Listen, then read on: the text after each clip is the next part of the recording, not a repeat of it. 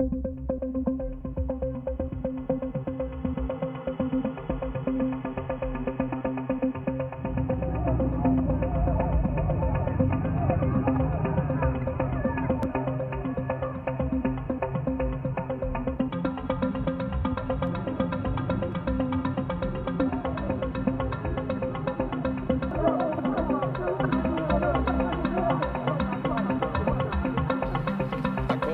Resolution 181, and the right of all parties concerned in the Middle East conflict to exist in peace and security.